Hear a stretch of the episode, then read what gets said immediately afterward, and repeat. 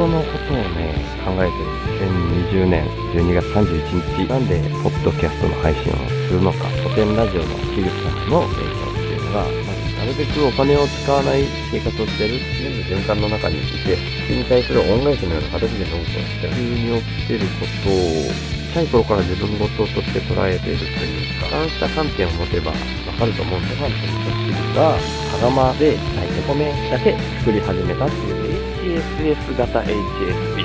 相方欲しいな。ぁ。シューとショーの日の家。の家。の今自分たちが何の上に成り立ってるのか。をやめさせてもらいたいです。5万円だけ稼いでる。それすらも今捨てようとしてる。競争を生み出しやすい原因としてお金があるって僕はアウトプットが先。どういう感じなんやろうな。リミット2050年とか体感的にありません。今のまんまだったら本当にまずいんだろうな。頭では分かる僕ってそれが気になるぐらいビビりなんですさすがに伝わりました小さい邪馬台国みたいなの作るんだよえ？友禅さんの今の現代社会はあらゆるサービスは不安 OS でできている。安心 OS に変えていこうっていうアウトプットが先っていうところとめちゃくちゃ一致して根っこの方に直接アクセスしようっていうのが僕の行動。週の話すラジオラジオ。ラジオ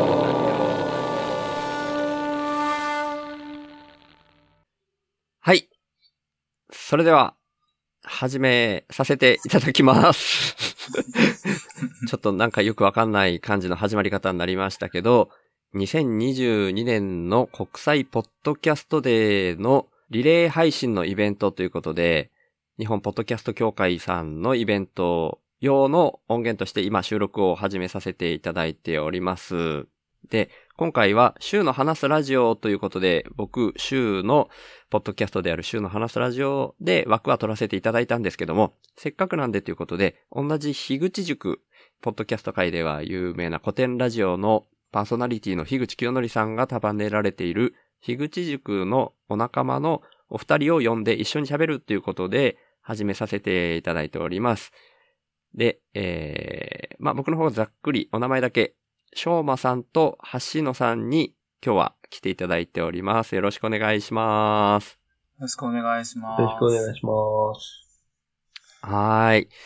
で、これ、まあ夜中の0時半に始まってる配信ということで、まあ本部というか、僕もなんか本部が何なのかっていうのはよくわかってないんですけれども、イベントの主催者の方々には聞いていただけるっていうことはわかってるんですけど、他の人あんま聞いてないんじゃないかなみたいな、ちょっと 淡い、甘い見積もりがあったりしますけど、まあ、そんな中でももしかしたら初めて聞いてくださる方もいらっしゃるかもしれないっていうことで、若干自己紹介的に話そうかなと思ってまして、で、僕の方から本当に短くなんですけども、週の話すラジオ、先ほども言いましたけど、週の話すラジオというポッドキャスト番組をやっております、週と言います。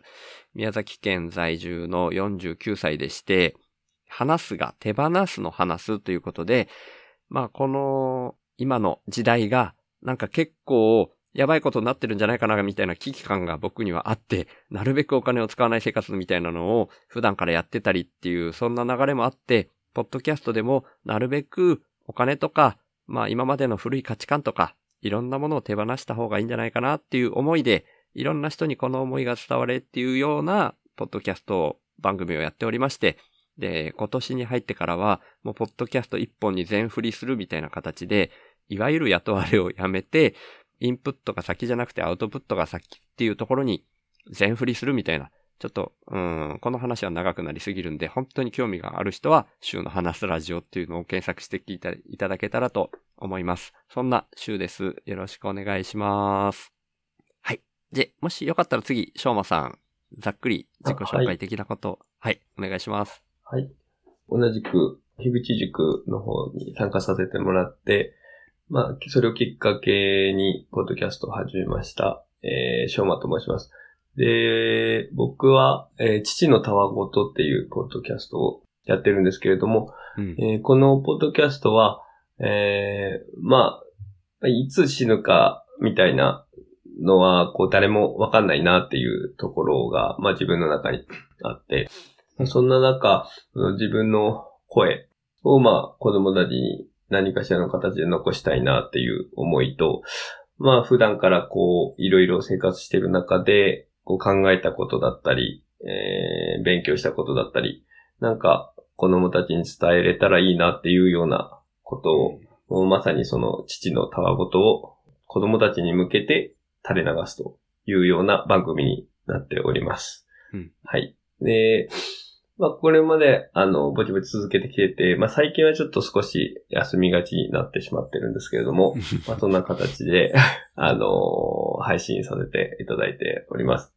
あとはその先ほどご紹介あった、シュウさんとも一緒に、えー、シュウとショウの道のりへの道のりという、まあ、別の番組もやってたりしてます。すいません。それの紹介忘れてましたね。ごめんなさい。ありがとうございます。いえいえ。はい。僕の相方でもあるしょうまさんです。よろしくお願いします。よろしくお願いします。そんな感じで大丈夫でしたかね僕がなんか、なんか閉めちゃうみたいな感じになっちゃったんですけど。OK です。終わりでした？今タイミング的にしょうまさんの。終わりです、終わりで。す。はい。はい。はい。じゃあ、橋野さん、よろしいでしょうか？お願いします。はい。同じく、樋口塾で、ポッドキャストを配信させてもらっているというか、まあ、勝手にやってるんですけども、えっ、と、ハッシーノと言います。えーハッシーノのめんどくさい話という、えっ、とね、お二人とは、まあ、全然、うーんと、毛色が違うというか、本当にただの思いつきとかを、えっ、と、自分の話したいことを話しているだけなので、思いとか、えそういうのは全然ないんですけど、あの、まあ、暇つぶしぐらいになるかなと思うので、またよかったら聞いてくださいっていう感じです。よろしくお願いします。おおおだいだいぶ短かったよ、そうより。で、しかも、僕が思ってるより、印象が、となんか、あの、面白い、僕の中では、その、めんどくさい話？めんどくさいっていうのはどういう意味みたいなの、まあ、もうちょっとお話いただけるんじゃないかなと思ったんですけど。ああ、そうですか。いや、うんもう、そんな、はめんどくさいってね、あの、人によってね、いろいろあ、思いが違うと思うんですけど、うん。まあ、僕の中では、こう、なんていうんですかね、自分が思いついたこととか聞いてほしいことを、うん。ただただ、深掘りじゃない、深くないんですよね。浅いけど、なんか変な方向に掘っていって、勝手に自分でこうじゃないかみたいなことを聞いてくれよっていう話をしてるだけなので、あの、本当になんか軽いです。浅いです。すいません。いやいやいやいや。いや、ちょっと待って、僕が、勝手に、ちょっと悔しいな、それ。な悔しいって言うとあれです あの、けど。なんか、あの、はいはい。今ちょうど、うん橋野さんがこう、めんどくさいっていうのはこう、人それぞれ違うから、みたいな、まあそういう橋野さんなりの、こう、違った角度からこう、ある物事がに対してこう、切り込んでいくっていうのが、あの、まあ、橋野さんの言うところのこう、めんどくささ、みたいな、すごい。いう風な感じの面白い番組だとさすがですうん、うん、ね。うん、うん。さすがですね。それ、それが言いたかったんですよ、僕も。素晴らしい。ありがとうございます。いやいや助けていただいて。いやいや。いや、でもね、本当にね、なんかこう、軽いってご自身で橋野さんおっしゃいましたけど、要は、めんどくさいってことは、ちょっと軽く流すのが耐えられない部分みたいなことを喋ってるみたいなとこもあるかなと思ったんですよね。であそれってそうですね。結構僕も大事にしてる部分につながるかなと思ってて、違和感というか、僕も今の世の中はもう自分のことだけ考えてて、それでもいいじゃんみたいに思っちゃったら、僕みたいな生き方って絶対しないんですよね。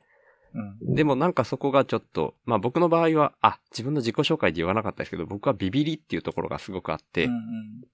そのビビリが反応してしまうのが、本当にそれで済むわけがないみたいな感じが あるから、そこはちょっと踏ん張って頑張って考えておこうよみたいなのは人から見たらめんどくさいかもしれないけど、でも意外と大事なところもあったりするよねみたいなのが結構響く人には響くんじゃないかなと思って僕も聞いてました。うんはい。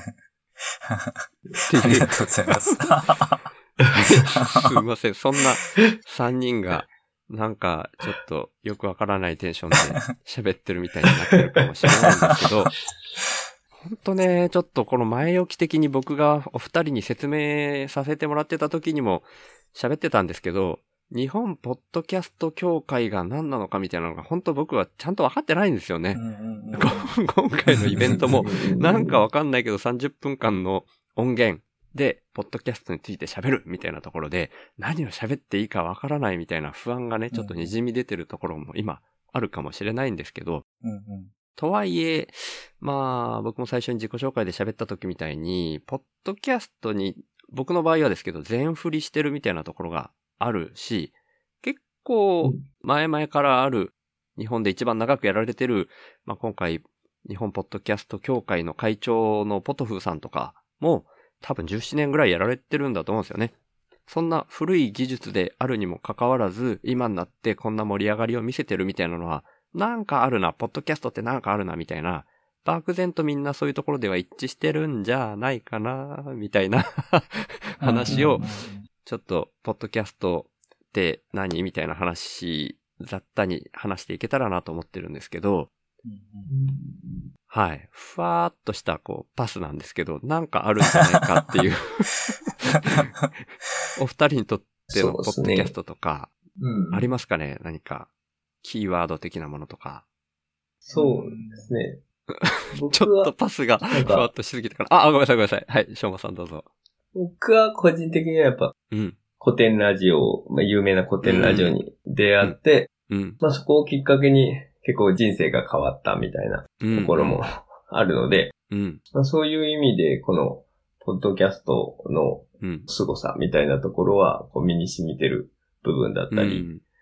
はあったりするんですけど、うん。まあそういったところもですけど、まあどっちかといったら自分もなんですけど、その、うん。ポッドキャスト配信するっていうのはこう、発信だけだと思いきや、うん。意外とその発信をしてる仲間との、ポッドキャストを介したうん。コミュニケーション。うんまあそこからのその交流だったり、こうんう、知識の交換だったりとか、うん。まあそういったところが僕個人的には一番醍醐味だし、その中でこう、自分が考えたことをこう発信するみたいなところでこう、なんか自分の考えが整理できたり、前よりこう考えるようになったりだとか。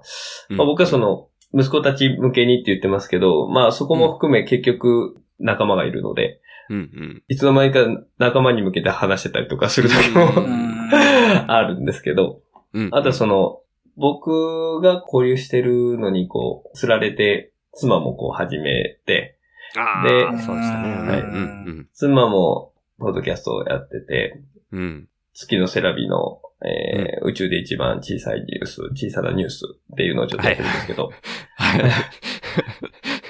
ごめんなさい。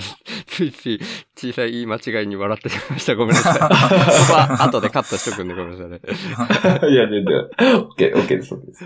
まあ、それでもやっぱりその、そういう、まあ、近しいリアルのうん。人にもこう、影響があったり、その中でやっぱり彼女自身もこう、発信する中でうん、こう、すごく自分の中で変わっていったっていう話をしてるので、うん。まあ、万人がこう、やってみたらいいなっていうふうに、やっぱうりん。思ってるっていうところが大きいですね、うん感想として。うん。はい。いいですね。本当いいですね完全同意ですね。特に樋口塾はそういうとこありますよね。お互いに感想を言い合う文化みたいなのが最初からあるみたいな、恵まれたうん環境だな、みたいなところありますけど。そうですね。うん。橋野さんとかどうですかね？いや、僕も、なんか最初は、うん。まあ、樋口さんの影響で、みんな始めたらいいを聞いて、調子乗って始めてしまったものの、うん。なんか、誰にもこう、なんていうんですかね、オープンにせずに始めたので、うんなんか始めたからには聞いてほしいなって思い出した時に、シュウさんに声かけていただいて、うん。まあ、樋口塾というところに入らせていただいたことで、すごくこう、なんていうんですかね、自分の幅というか、こう、うーん、自分に入ってくる、えー、なんていうんかな、情報とか、えーっと、知識とか意見とか考えが、うん。なんか格段に増えたというか。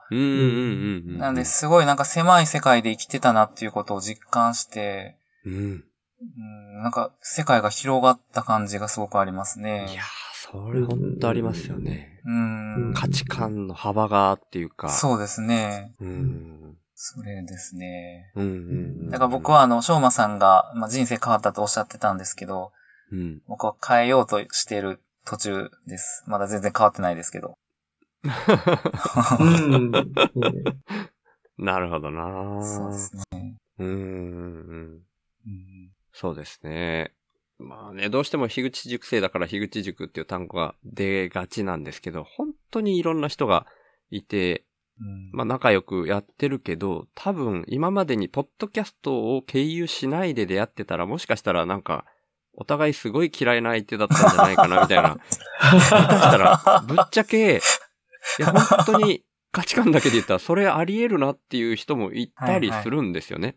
はいはい。ううんん。それ、い、や、あの、無理に想像してるんですよ。うんう。うんん。今はもう、その、ある意味古典ラジオファンみたいなところもベースにあるし、もう最初っからそういう、なんか、色眼鏡っていうと、逆色眼鏡っていうかね、いい人に違いないみたいな色眼鏡から入ってるから、全然最初から仲良くやってるんですけど、これ、この人もしかしたら、今までの流れでいって価値観とか、そのイデオロギー的なところでいくと、うんうん。うん。真逆の位置にいあて、面白い。下手したらこう、お互い嫌いだった可能性があるなみたいに、まあ誰とは言わないですけど、うん。まあまあもう、だから、固定の一人がいるとかそういうんじゃないですからね。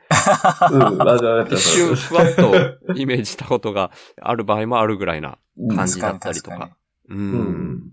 とかあってでもその、まさに古典ラジオの樋口さんが、もう誰でもポッドキャストをやられたらいいっていうのに、まあ、反応して入ってきた人が多いですもんね、樋口塾っていうのは。んんうんで、実際には入ってきてない人でもそういう人多分多いと思うんうんですよね。うんうんで、まあ、古典ラジオを知らないっていう方でも今、ポッドキャストの波っていうのは感じてるみたいな人が多いんじゃないかな。で、今回もこの国際ポッドキャストデーの24時間っていう風に最初思ってた時に44枠だったかなその枠があっという間に埋まったみたいな。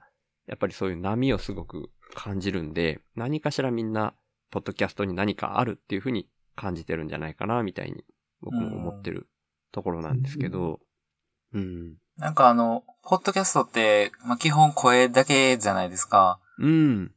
なんかそれが、まあ、僕的にはすごく良くってというか、その、バイアスが変にかからないというか、うん見た目とか、うなんか映像とかうんでかからないので、ダイレクトにそのひ人の人柄みたいなのがうん。入ってくるので、それもすごく、なんかいいなって思いますね。うん。ううんん。そうですね。確かに確かうんそに。なんか、よく、うん。声は嘘をつけないみたいなのよく言いますね。うんうんうんう。うん。まさにそうなんですよね。だから、ほ、ほんのちょっと自分のポッドキャストの話をちょっと織り交ぜさせてもらうことになっちゃうかもしれないんですけど、うん、雇われをやめてっていうふうに僕言ったんですけど、それがなんでポッドキャストかって言ったら、YouTube とかブログじゃなくて、さっきも言ってたみたいな人柄が一番伝わりやすいっていうのがポッドキャストだなって思ったのが一番でかいんですよね。うんうんうん。だから僕の中ではもう本当にポッドキャストで今自分のビビり、この世の中がちょっと滝壺に向かう船みたいな言い方を僕はよくしてるんですけど、そんな風になっていってるような不安を解消するための一番いい手段として選んだのがポッドキャストだったっていうことなんですよね。うんここでの伝わり方が一番本音が伝わりやすいんじゃないか。で、うまく言えていなかったとしても、なんかこう声の質だったり、なんか空気でなんとなく言いたいことが伝わってるみたいな現象が結構過去にも起こってるっていう気がしてて、だからそれがでかいなって僕は個人的に思ってるんですよね。うん。まあ、そういうふうにこう、いろいろとこう、なんか、ポッドキャストの魅力だったりっていうのがこう、あると思うんですけど、うん。まあ、これからそれこそみんなが何かあるぞみたいな、こう、波を感じるような流れもあうんうんるようなお話もされてたと思うんですけど、今後どうなっていくと思います、なんかこう、ポッドキャストをこう始める人たちだとか、うん。僕的にその、なんていうんですかね、今、うん。カテゴリーというか、ポッドキャストを始める人の分類としては、うん。コンテンツ系の方なのかお、インタラクティブに交流したい人か、みたいなのが、うん。だいたい大枠かなっていうふうに思っうんてはいるんですけど、その辺は全然見えてなくて、確かに。まあその辺ってどうなっていくんだろうなみたいなのをこう考えてたりするんですけど、うん。お二人とかその辺どういう風になるかなとか、ご想像されてたりするかなと思って聞いてみました。うん、うん。橋野さんどうですかね？そうですね。僕、最初、ポッドキャストっていうものを知ったときに、うん、聞こうとしたというか、聞き出したのが最初、英会話とか、うん、うん。そういう学習系のをちょっと聞いてみようと思って聞いてたんですけど、うん、うん、うん。なんか全然続かなかったんですよね。うん、うん、うん。で、多分それはコンテンツとしての完成度が多分、うんそんな高くなかったのかなって今となって思うんですけど、で、まあ、古典ラジオに出会って、古典ラジオもね、多分最初はそこまでの完成度っていう感じではなかったかもしれないんですけど、うん、圧倒的に面白かったので、うん、あの引き込まれたんですけど、うん。うん多分これからそういう完成度の高い学習系のものが増えてきたりとかして、うん。ちょっと今までとは違う流れになるのかなとか思ったり、うん、うん、うーん、してますね、個人的には。うん。ううんん。なるほど僕はいきなり耳っちい話になっちゃうかもしれないんですけど。まあ、こんだけ一気に人が増えたら、うんまあ今、大部分アンカーで配信してる人が多いんじゃないかなって思うんですよね。はいはい。うんアンカーの限界が来ることをもう本当に想定しといた方がいいんじゃないかなと思ってて。さすがビビり。めちゃめちゃいいち早くビビってるんですけど。でも素晴らしいですね。音声だからもう YouTube とかに比べたら全然余裕なんじゃないかなと思いつつ、うんうん、まあビビりというか、実際無限ではないっていうところって結構大事なんじゃないかなと僕も思ってたりして、うん。うん。うん、これはそれこそ翔馬さんと一緒にやってるシュートショーの道のりへの道のりみたいな本当に究極的な話をしてますけど、うん、もともとポッドキャストって自分でサーバーを立ててだったりとか、レンタルサーバーを借りてだったりとか、そういうところに自分で置くみたいなものだったと思うんですよね。で、だから最初の頃はそんな爆発的じゃなかったけど、今無料だっていう流れで、そんな感じでうん。広がってきていて、で、うん。そんな中で、ポッドキャスターの収益化はどうなんだみたいな話題も上がってくるようになってると思うんですけど、うんうん。僕は今、今回もですけど、僕が喋ったような流れで言うと、そこの収益化とか競争して、なんかもっと面白いポッドキャスターだけが生き残っていくみたいな世界は、あんまりこう、望ましいと個人的には思ってなくて、もっと自由な世界に向かっていく流れの中での一番いい手段みたいなのの一つって僕は思ってるもんで、だからそういう、なんていうんですかね、容量的な問題とかも、いずれ見えてくるんだとしても、自然淘汰的なものは若干あるにしろ、なんかみんなで守っていくべき対象になってほしいな、みたいな、ふわーっとしたまたこと言ってますけど、うんうんう そんなイメージが。なんか、ありますねそれもうん最近の、なんか自立分散的なあニュアンスというか、そういうところになんか繋がるような話ですね。そう、そう、そう、それが言いたかったんですよ。いやいや 嘘です、嘘でいやいすや。なんか、はい。中央にこう集権が寄らずに、もう、みんながそれぞれこう自分の意見だったり、交流とかをこう自由に平等にできる社会みたいなのが、まあ、ポッドキャストの世界でもなんかそういうのが広がっていくといいですね。僕まあう、ん。そういう風なのがいいなとは思いますね。